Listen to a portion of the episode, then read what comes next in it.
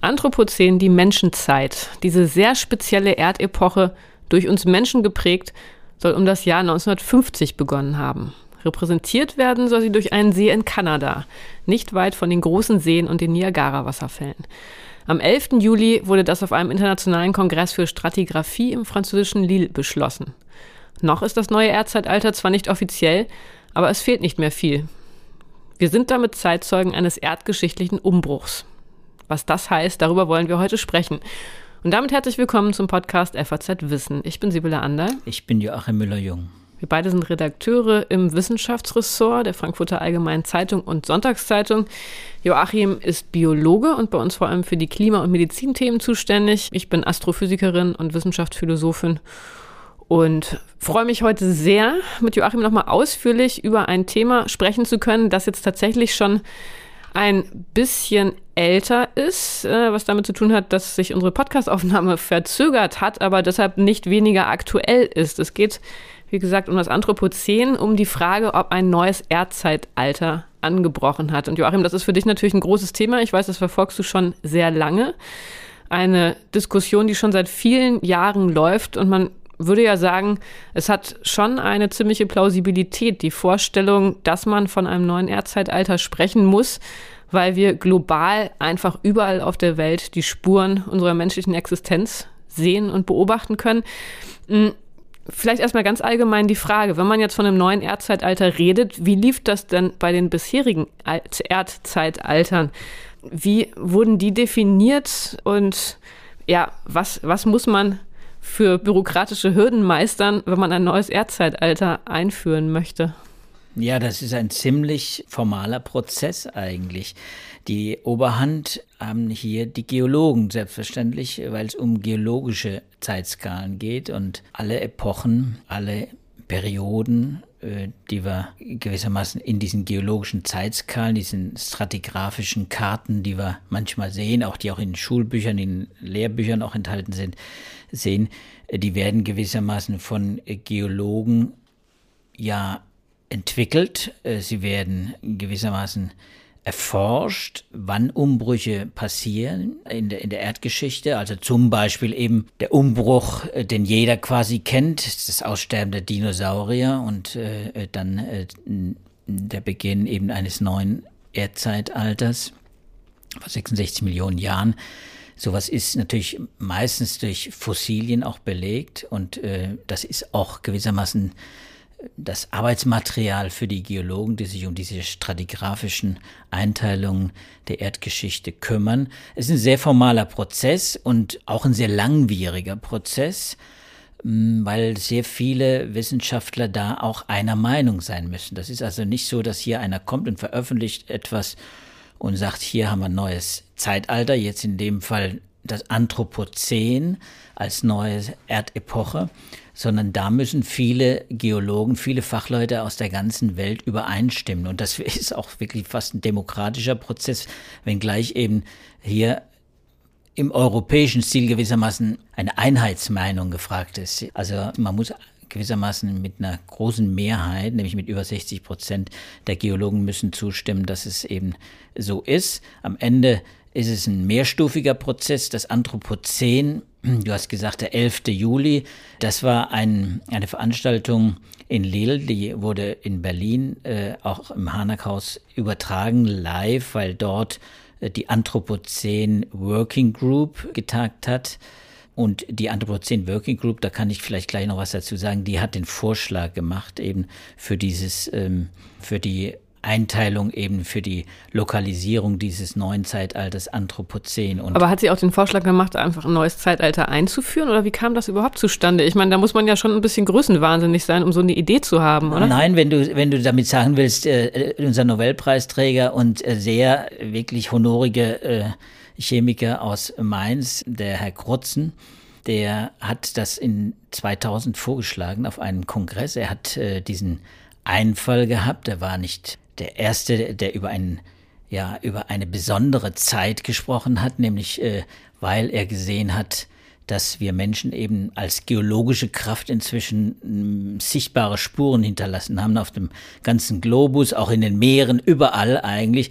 Und das wollte er gerne äh, zusammen mit Eugene Stürmer äh, als etwas beschreiben, was eben geologisch einmalig ist, in der Erdgeschichte eben gar nicht vorkam, dass eine Spezies, eine einzelne Spezies auch das Zeitalter so stark geprägt hat. War das bei den Algen mit der Sauerstoffanreicherung? Das war natürlich auch äh, Lebewesen, aber das sind natürlich ganz andere Prozesse. Hm. Hier haben wir es natürlich, äh, ist deswegen auch ein eigenes Zeitalter, ist völlig klar und deswegen äh, war es berechtigt. Und jetzt ist die Frage, ist es berechtigt, von einem neuen Erdzeitalter zu sprechen, das an den Menschen äh, quasi angelehnt ist, aber eben auch sehr kurz ist. Ich meine, wir haben es jetzt mit einem Zeitalter zu tun, das 1950 quasi begonnen hat. So was, so eine, so eine Jahres, äh, so eine feste Jahreszahl als Datierung wurde ja auch noch, gab es ja auch noch nicht bis Aber jetzt. Da, da gleich mal die Nachfrage. War diese Datierung auch schon von Anfang an klar? Man hätte ja auch die industrielle Revolution nehmen kann, können. Also warum jetzt gerade 1950? Wie kontrovers war dieses Datum? Ja, seitdem Paul Krutzen eben das vorgeschlagen hat, gibt es diese Diskussion, wo legen wir das fest? Legen wir es legen wir das Menschenzeitalter fest, gewissermaßen mit Beginn der neolithischen Revolution des Ackerbaus, äh, mit Beginn des Industriezeitalters, also Mitte des 19. Jahrhunderts etwa, Dampfmaschine, Watt und sowas, wo ja viel auch, äh, das ja viel verändert hat, das wissen wir natürlich. Oder legt man es später fest, äh, legt man es mit der Kolonialisierung fest? Also da gab es viel Diskussion darüber, welche, welcher, wann diese, dieses Anthropozän beginnen sollte. Und äh, das ist ein, ja, das ist ein langjähriger Prozess. Diese anthropogenen Gene äh, Arbeitsgruppe, also die Anthropogenic äh, Working Group, die, die das im Wesentlichen in den letzten 14 Jahren auch bearbeitet hat, eine interdisziplinäre Gruppe von Wissenschaftlern, übrigens nicht nur Geologen, sondern auch andere Naturwissenschaftler, auch Soziologen, auch dabei, auch Kulturwissenschaftler, die Vorschläge gemacht haben, sich das, das ausdiskutiert haben und auch versucht haben herauszufinden, wie kann man es festlegen, wo die Grenze ist. Also nicht wo die Grenze ist, wo der Anfang ist, wo man es nachvollziehbar, auch in tausend Jahren noch nachvollziehbar äh, machen kann, dass diese Zeit, das Anthropozän zu dem Zeitpunkt eben auch begonnen hat. Das ist ein ganz schwieriger Prozess gewesen.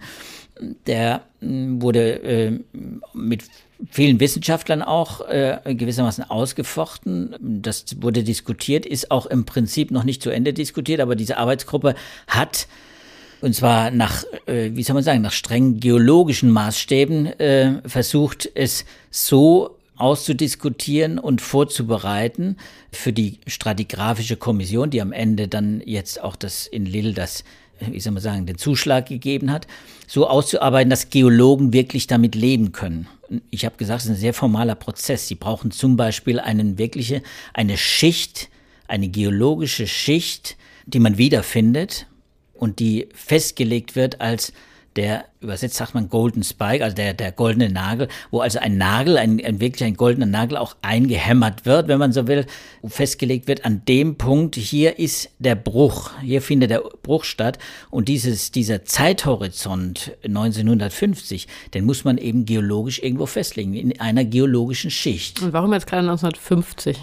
Ja, weil man natürlich äh, äh, gesucht hat in der, in, wie soll man sagen, in, in vielen geologischen Strukturen versucht hat, von der, von Höhlen, von Korallen, die alle viel, viel älter sind, wo man Spuren gewissermaßen auch viel weiter zurückverfolgen kann, auch äh, natürlich in Sedimenten, in Meeressedimenten, auch in Eiskernen, in der Antarktis zum Beispiel, hat man, äh, hat man versucht herauszufinden, wo gibt es einen Horizont und einen Marker, wo man dieses Zeitalter, äh, dann den Beginn dieses Zeitalter festlegen kann. Und meistens ist das, sind das eben dann Zeithorizonte, die dann in diesen Schichten, die man geologisch untersucht, eben ganz andere Farben zum Beispiel haben, die also auffällig sind, wo andere chemische Einlagerungen stattfinden, chemische Prozesse oder eben auch mineralische Prozesse auch stattfinden also Einlagerungen auch zum Beispiel von, von Algen, von Tieren und sowas. Man hat gesucht und hat dann zwölf Kandidaten, es waren ursprünglich auch noch mehr Kandidaten, Orte, Forschungsorte, wenn man so will, äh, versucht zu lokalisieren, die sich dafür eignen, die einen Zeithorizont finden für den Beginn des Anthropozän. Das war aber nicht überall 1950. Und das war nicht exakt äh, 1950. Das ist, das war interessant auf der äh, gewissermaßen Übergabe dieser Entscheidung, wer es wird, welcher Standort es wird. Referenzort muss man genau sagen. Ich war in Berlin, in Lille wurde es quasi dann abgesegnet. Ähm, da ist man gefragt worden, exakt, warum eigentlich genau 1950. Dieses 1950 würde ich sogar noch in Klammern setzen. So genau ist das noch gar nicht festgelegt, aber es ist ein es steckt viel Pragmatismus dahinter, weil die Geologen dann irgendwann gesagt haben, ja, wenn wir so feingliedrig jetzt auch sind in den geologischen Abläufen, in diesen geologischen Absonderungen, Sedimentabsonderungen, die man, die man äh, dann auch untersucht hat, also quasi im Jahresbereich, dann machen wir das 1950, nicht 1952 sondern, oder 1948, sondern wir machen es 1950. Aber die Frage ist natürlich, du hast recht, warum ausgerechnet 1950? Und der Punkt ist natürlich, und das ist der entscheidende Marker, muss man sagen, sind die Radionuklide. Also die Atombombentests, die äh, ja im Juli, 16. Juli 1945 begonnen haben. Robert Oppenheimer, wir haben es jetzt gerade im Kino. Also die ersten Atombombentests. Danach folgten ja viele Atombombentests und viele Radionuklide insbesondere eben das bis dahin eben an der, in der Erdkruste quasi nicht vorkommende Element Plutonium, das sich dann in der Atmosphäre wiedergefunden hat, abgeregnet ist und dann eben auch in Sedimenten angehäuft hat. Und zwar natürlich nicht in riesigen Mengen. Plutonium ist sehr giftig, hat auch viel Schaden angerichtet, äh, wissen wir ja nicht nur die Bomben selbst, sondern eben auch dieses, dieser Fallout. Aber dieser Fallout, der hat sich mit der Zahl der Atombombenversuche, die nach 1945 folgten, äh, angehäuft und äh, man kann eben da einen Peak feststellen und der ist eben so Anfang der 50er Jahre ist der Peak. In den 60er Jahren äh, kam ja dann auch, kam ja die, die Testmoratorien, wurde dann gewissermaßen, die Tests wurden ausgesetzt, beziehungsweise beendet und damit ging dann diese Kurve, Plutoniumkurve auch schnell wieder runter. Das heißt also, man hat da ein, ein Element mit Plutonium, übrigens auch Cäsium, auch ein Element, das man viel findet in, in Sedimenten, eben dann auch gehäuft in diesen Ablagerungsschichten um 1950, äh, 55. Äh, auch das ist ein Element, ein Nachweiselement, ein Marker, äh, den man eben verwendet, um diese äh, Schicht da zu kennzeichnen. Und das findet man eben in Seesedimenten in China, genauso wie eben in der Antarktis, äh, in, in einem Eiskern, der eben fern jeder Zivilisation auch geborgen wurde. Und da, auch da findet man eine Schicht, äh, eben jene Schicht um das Jahr 1950, in der eben zum ersten Mal es so einen Peak, einen Plutonium-Peak gegeben hat. Was mich aber trotzdem noch wundert, man sucht nach einem globalen Marker in Ablagerung. Das heißt, den gibt es überall auf der, auf der Erde. Warum braucht man dann trotzdem einen Referenzort, den man als goldene Nagel bezeichnet? Ja, weil es noch, weil, weil es noch mehr Nachweise braucht. Es braucht, es ist ja kein klassischer geologischer Nachweis, der hier gebracht wird, sondern ein chemischer Nachweis, ein geochemischer Nachweis. Man sucht nach verschiedenen Markern, um es wirklich sicher zu machen. Und wie gesagt, man muss einen Ort festlegen. Es ist nicht so, dass man, man könnte sich auf alle festlegen in dem Fall, aber man muss einen der besonders gut geeignet ist und den auch Geologen in tausend Jahren noch gewissermaßen auch besuchen können und sagen können, jawohl, das ist der Ort. Das ist Tradition auch der Geologen. Das ist eine sehr traditionelle Veranstaltung, wenn man so will. Und dann hat man eben jetzt in dieser Arbeitsgruppe, die in den letzten 14 Jahren getagt hat, eben einen Ort gefunden in Kanada, äh, an der Grenze quasi zur USA. Es ist ein sehr entfernt, äh, äh, also ein sehr, wie soll man sagen, sehr pristine, sagen die Amerikaner, ein, ein sehr äh, ähm, entlegener See. abgelegener, hm. abgelegener äh, kleiner See, ein relativ kleiner See, aber auch ein tiefer See, der einige besondere Eigenschaften hat.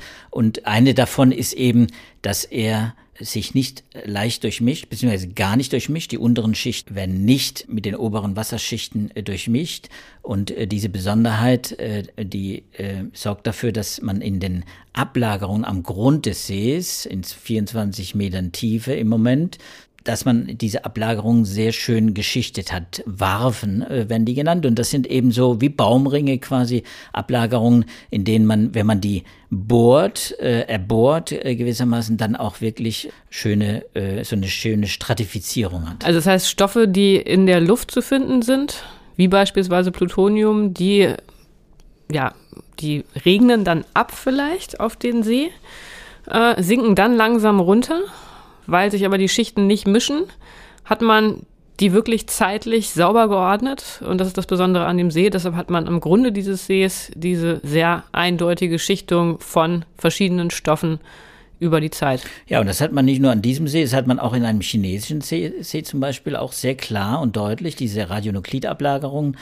Auch C14, auch so ein Element in, in Radioisotop, das eben sich auch da in dieser Schicht äh, besonders äh, häufig findet. Und äh, man hat verschiedene andere Einlagerungen, die eben auch wichtig sind. Und in diesem See, in Crawford, in diesem See, der Crawfordsee, da kann man eben auch zum Beispiel sphärische Kohlenstoff, äh, ähm, Kohlenstoffpartikel ähm, äh, finden, die auch wieder typisch sind für die menschliche Zivilisation. Das ist nämlich, das ist, eine, das ist Flugasche im Prinzip. Flugasche findet man dann eben auch in den Anfang der 50er Jahre eben sehr stark gehäuft. Warum? Dieser See befindet sich nicht weit äh, von Toronto und Hamilton. Das sind äh, gewissermaßen Zentren, vor allem Hamilton, äh, Zentren der Stahlindustrie, der kanadischen Stahlindustrie, die natürlich längst vor 1950 angefangen hat zu arbeiten. Auch da hat die industrielle Revolution früher angefangen. Aber es gab eben auch da in den 50er Jahren einen Peak. Warum? Weil dann nämlich auch viel fossile Brennstoffe eingesetzt wurden äh, vermehrt Kohle eingesetzt worden und, äh, und die Produktion massiv nach oben gegangen ist. Deswegen wird übrigens auch dieser 1950er Horizont, der ist deswegen auch äh, früh schon favorisiert worden, muss man sagen, vor jetzt, bevor die Arbeitsgruppe eingesetzt wurde, weil man eben auch äh, durch verschiedene Forschungen festgestellt hat, dass es um diese Zeit etwa Mitte des letzten Jahrhunderts eine große, Wissenschaftler nennen das eine große Beschleunigung, Great Acceleration gegeben hat. Da hat der Mensch gewissermaßen angefangen, in vielen Bereichen die Erde zu verändern, die Atmosphäre, das, die Ozeane zu verändern. Und er hat sie nicht nur verändert, er hat, es gab auch sozioökonomische äh, eine sozioökonomische Beschleunigung. Globalisierung ging los, ne? Starkes Globalisierung, äh, genau. Also es ist, dass die Bevölkerung natürlich der primäre Energieverbrauch, die Staudämme gingen hoch, der Wasserverbrauch ging um die Zeit hoch, die, die Papierproduktion ging hoch, auch das Transportwesen und all, all, all diese Dinge, der Tourismus, wenn man so will, hat auch da angefangen.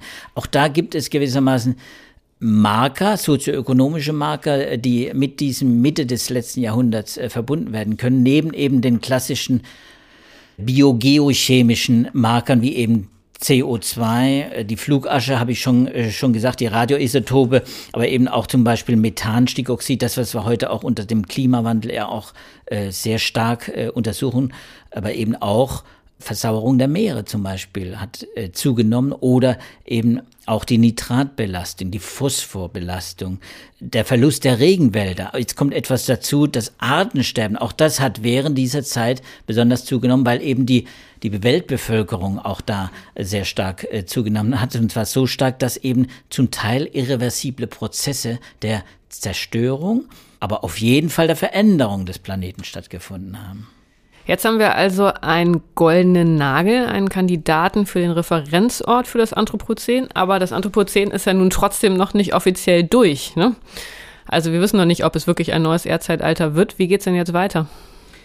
Ja, jetzt müssen wir, jetzt muss man abwarten, was diese stratigraphische Kommission, die internationale stratigraphische Kommission, die sich jetzt äh, gewissermaßen mit diesem Beschluss der Anthropozän-Arbeitsgruppe, nämlich den Crawfordsee als als äh, Golden Standard, als Referenzort zu, äh, zu nehmen, wie sie sich damit auseinandersetzt. Es gibt Veröffentlichungen, die werden wir natürlich auch in den Show Notes äh, dann auch äh, verlinken, damit auch interessierte Leser das auch nachverfolgen äh, können, warum aus diesen zwölf Kandidaten gewissermaßen der Crawford See als der, der ja, der wichtigste Kandidat, der Sieger der Referenzorte gewissermaßen ähm, gewählt wurde. Es gibt übrigens dann nicht nur den GSSP, also diesen, diesen Referenzort, der, den man, der mit dem Golden Spike gekrönt wird, sondern es gibt eben dann auch noch andere Referenzorte, die auch gewählt werden.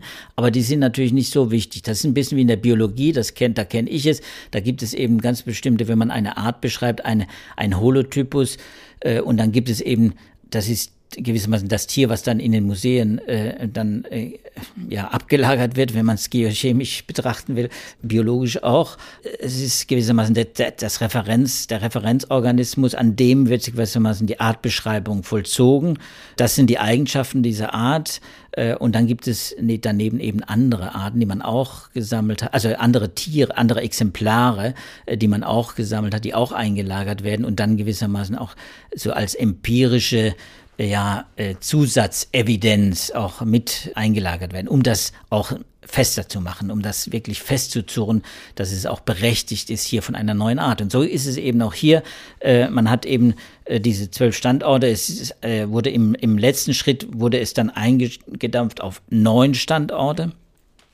Äh, und wie gesagt, aus diesen neun sind dann letztendlich ist der Crawford C als Sieger hervorgegangen. So, und der muss jetzt durch diese Kommission, durch diese geologischen Kommissionen, und das wird vermutlich äh, im nächsten Jahr, so hat man es in, äh, im 11. Juli angekündigt, nächstes Jahr dann entschieden, möglicherweise auf der großen Tagung in Stockholm, wenn ich es richtig weiß, dann entschieden, dass es auch so sein wird. Dann ist es quasi offiziell abgesegnet von der Geologischen Stratigraphischen Kommission, die diese quasi Zeitskalen hütet. Und dann muss es noch durch zwei weitere äh, gewissermaßen Genehmigungsstufen, Zulassungsstufen bis zur Internationalen Geologischen Union. Das ist gewissermaßen das große Gremium und auch da findet eine Abstimmung statt. Also es ist kurios, für Wissenschaftler, für uns Naturwissenschaftler ist das ziemlich kurios, dass es so, so eine Art Abstimmungsprozess äh, ja, Gut, gibt. aber ich meine, es ist ja schon auch eine sehr ähm, gewichtige Entscheidung, wenn man wirklich von Erdzeitaltern spricht.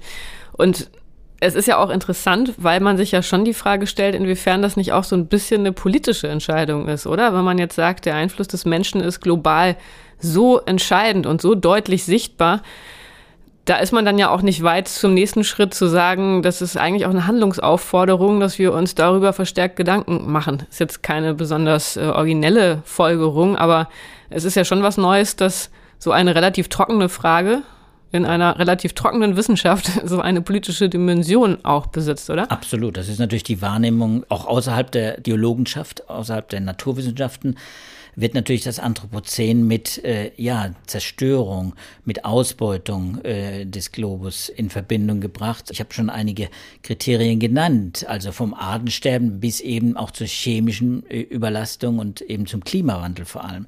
Klar, das wird natürlich diese Diskussion, die gab es auch unter den Geologen, die gibt es auch weiterhin.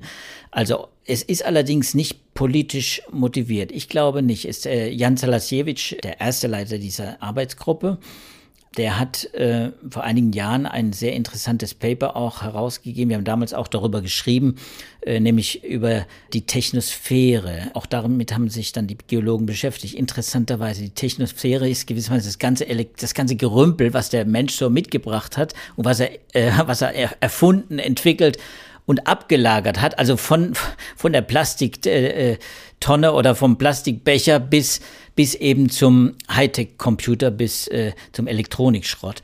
Und äh, man hat damals eben auch das Ganze versucht zu berechnen, wie viel ist das denn eigentlich, was da auf unserem Planeten inzwischen vorkommt, was entwickelt wurde, was vorkommt, was auch Hinterlassenschaften hat. Wir wissen ja, Plastik zum Beispiel im Meer, das sind unglaubliche Mengen, das sind 30 Billionen Tonnen, das so kam man, auf die Zahl kam man damals, 30 Billionen Tonnen, also 100.000 Mal mehr als äh, als die sieben Milliarden, die es damals waren, eben sieben Milliarden offiziell Menschen auf dem Planeten. Dann kommt man eben, wenn man es äh, dann auch hochrechnet, mal jetzt, was natürlich völlig unzulässig ist, realwissenschaftlich, wenn man so will, weil das ist natürlich rein statistisch, auf 50 Kilogramm pro Quadratmeter. 50 Kilo, Kilogramm Technikschrott pro Quadratmeter Erde. Eine sehr deprimierende Zahl. Das ist, genau, das ist, damit kann man den Quadratmeter äh, leicht bedecken mit Elektronikschrott und mit, mit dem ganzen anderen Schrott, den man so hat, Plastik und so weiter. Also diese ganzen Hinterlassenschaften. Und deswegen war das natürlich für die Geologen auch ein Argument zu sagen, okay, wir haben es hier mit, mit Materialien auch zu tun, mit Artefakten, die der Mensch produziert, die unabhängig davon, ob sie jetzt äh, die Biologie stören, ob sie die Ökosysteme zugrunde richten, ob sie den Boden äh, zerstören, ob sie, ob sie, ob sie auch das Klima zerstören. Ganz unabhängig davon ist das eigentlich so viel, was erkennbar und was sichtbar nachweisbar auf der Erde inzwischen abgelagert ist, dass man eben gerechtfertigterweise von einer geologischen, neuen geologischen Zeit auch sprechen kann. Und äh, die, er hat, äh, also nicht nur Jan Salasiewicz äh, und Robin Waters, der, der das äh, inzwischen ja leitet, äh, haben äh, die Wissenschaftler, auch die anderen Kollegen Geologen da überzeugen können, glaube ich. Das klang jedenfalls so bei der Veranstaltung, die da in Lille war, sondern ich glaube, es wird auch nicht zurückgenommen. Das könnte theoretisch natürlich passieren. Das kann sein, dass die Geologische Union am Ende sagt, also uns ist das alles, das ist uns alles zu konstruiert äh, vielleicht oder das ist zu dünn, wie auch immer.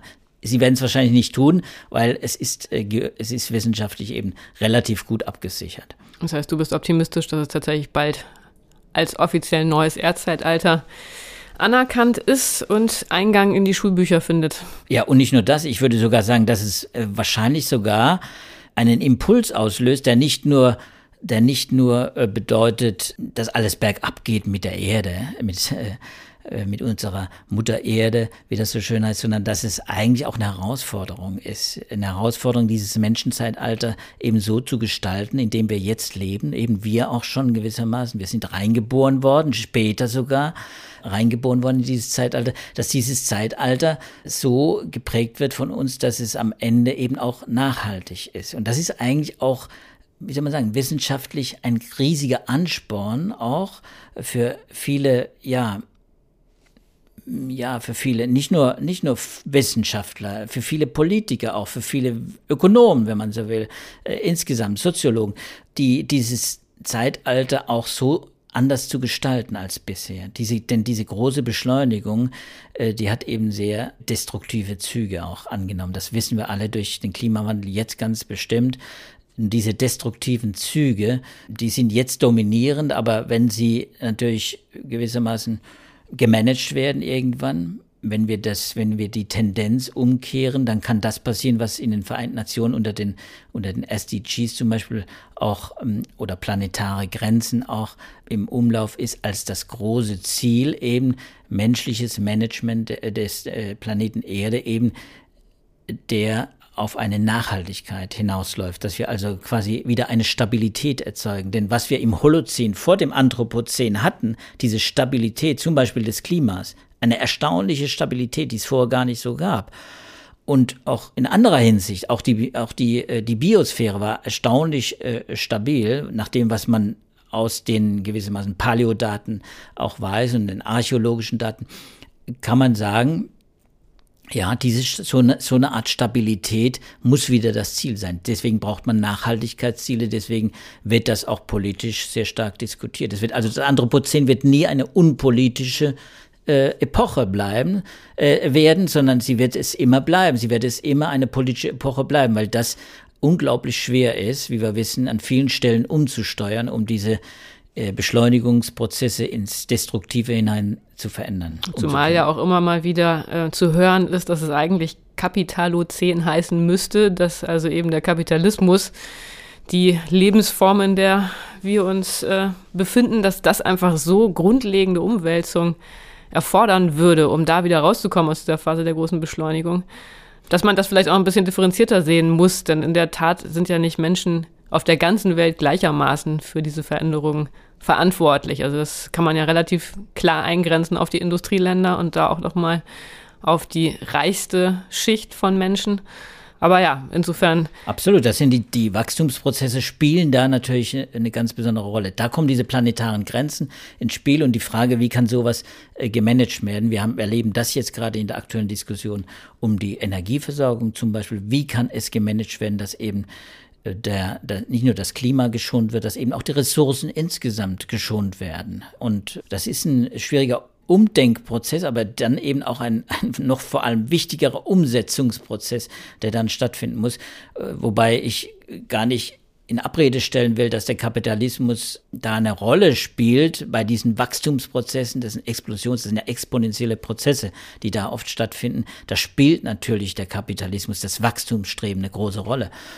Aber äh, es wurde auch von Wissenschaftlern meines Wissens auch in, in diesem dieser Diskussion um das Anthropozän diskutiert, aber es wurde nie äh, gewissermaßen äh, in die Richtung diskutiert, dass es nur ohne Kapitalismus geht, dass wir nur alle, dass wir alle Antikapitalisten werden müssen. Ich halte das für eine ziemliche Schnapsidee. Es wird nicht ohne einen Kapitalismus gehen, auch ohne globale Warenströme, auch ohne Produktionsprozesse. Nur diese Produktionsprozesse müssen eben ganz anders gestaltet werden. Die müssen eben in Kreisläufen, wir müssen mehr in Kreisläufen wirtschaften. Das ist ein Umdenken. Das ist natürlich und nicht nur ein Umdenken, ja, das ist schwierig, äh, das zu realisieren in vielen Bereichen. Also wir sehen es jetzt im Verkehr, äh, also grüner Wasserstoff. Heute wurde die Wasserstoffstrategie äh, gewissermaßen verkündet in Deutschland. Das ist natürlich ein Ausschnitt nur dessen, was da nötig ist. Aber es ist ein wichtiger Schritt und so geht man wahrscheinlich Step by Step auch äh, da weiter und äh, und die Ziele äh, darf man eben nicht aus dem Auge verlieren. Und dann glaube ich, wird das Anthropozän natürlich auch irgendwann vielleicht auch wieder weniger Hinterlassenschaften haben. Äh, das spielt keine Rolle bei der, was, die, was den Beginn des Anthropozäns angeht. Der, der Beginn ist da und dann wird man sehen, wie das äh, geologisch auch weitergeht. Hängt viel übrigens auch vom Klimawandel ab. Kurze Abschlussfrage. Es gab ja nun eine ganze Reihe von Kandidaten für diesen Golden Spike. Was war dein persönlicher Favorit? Bist du zufrieden mit dem Crawford Lake? Ja, ich, ich hatte viel Sympathie für den, für den Karlsplatz in, in, in Österreich, in Wien tatsächlich eine Müllhalde, auch äh, gewissermaßen im Kreis der, der, im erweiterten Kreis der Kandidaten war, weil man da so eine alte Müllhalde gewissermaßen, die man erbohrt hat und wo man natürlich viele Hinterlassenschaften vom, vom natürlich auch viel Plastik gefunden hat, viel, viele, ähm, ja, viele Ablagerungen, die eben auf die, auf die, ähm, auf die anthropogene Wirkung äh, auch hinweisen. Ich fand, den, äh, ich fand das sehr, sehr witzig, äh, aber es hatte natürlich gar keine Chance, weil es nicht viel zu stark urban geprägt war, natürlich mittendrin und auch nicht, natürlich nicht äh, so eine, so eine Warvenbildung hatte, so eine, so eine Stratifizierung, wie man es jetzt äh, durch dieses Sediment feststellen konnte, äh, feststellen kann, äh, eben in Kanada oder in China, aber eben auch Korallen können das. Und Korallen waren ja zum Beispiel auch äh, äh, Kandidaten. Und das war natürlich auch, es war auch äh, so ein Kandidat von mir. Also im Finders Reef war das in Australien. Äh, Great Barrier Reef, äh, es wäre natürlich auch toll gewesen, wenn man es da hätte festlegen können. Dann hätte ich mir natürlich gewünscht, da eine Reportage zu machen, die genau dahin führt. Ja, Kanada ist auch nicht so hässlich, ne? auch ein schönes Reiseziel. Also für alle, die jetzt im Sommer noch keine kein Ziel haben für den Sommerurlaub, äh, das ist auf jeden Fall, glaube ich, eine Liste in dem Paper, das Sie in unseren Show Notes finden von Orten, die alle, glaube ich, interessant sein könnten für einen Besuch und als Anlass dienen können, sich mit dem Konzept des Anthropozän nochmal etwas genauer zu beschäftigen. Für heute war es das mit unserem Podcast. Ähm, ich muss mich gleich nochmal rückblickend entschuldigen dafür, dass wir jetzt eine Podcast-Pause hatten. Da war ich schuld, weil ich eine Erkältung hatte, die meine Stimme in Mitleidenschaft gezogen hat. Und dass wir in der kommenden Woche wieder eine Podcast-Pause machen, ist wiederum auf mich zurückzuführen, denn dann werde ich im Urlaub sein. Ich hoffe, dass Sie uns trotzdem als Hörer und Hörerinnen treu bleiben, denn in zwei Wochen sind wir dann wieder im Podcast da und wir freuen uns sehr, wenn Sie uns dann auch wieder zuhören. Das Thema werden wir vorher in unserer Natur- und Wissenschaft-Beilage veröffentlichen. Ich glaube, soweit können wir noch nicht in die Zukunft schauen. Vielleicht gibt es ja mal wieder etwas Spannendes aus dem Kosmos. Wir werden sehen. Wir freuen uns, äh, wenn Sie Anregungen haben, Themenwünsche, Nachfragen, schreiben Sie uns gerne eine E-Mail unter dem Betreff Podcast FAZ Wissen unter wissenschaft.faz.de und wenn Sie unseren Podcast gerne hören, dann können Sie ihn abonnieren und zwar bei allen gängigen Podcatchern. Ja, Joachim, dann verabschieden wir uns. Ich verabschiede mich kurz in den Urlaub äh, und wünsche Ihnen eine gute Zeit. Bis dahin alles Gute. Tschüss.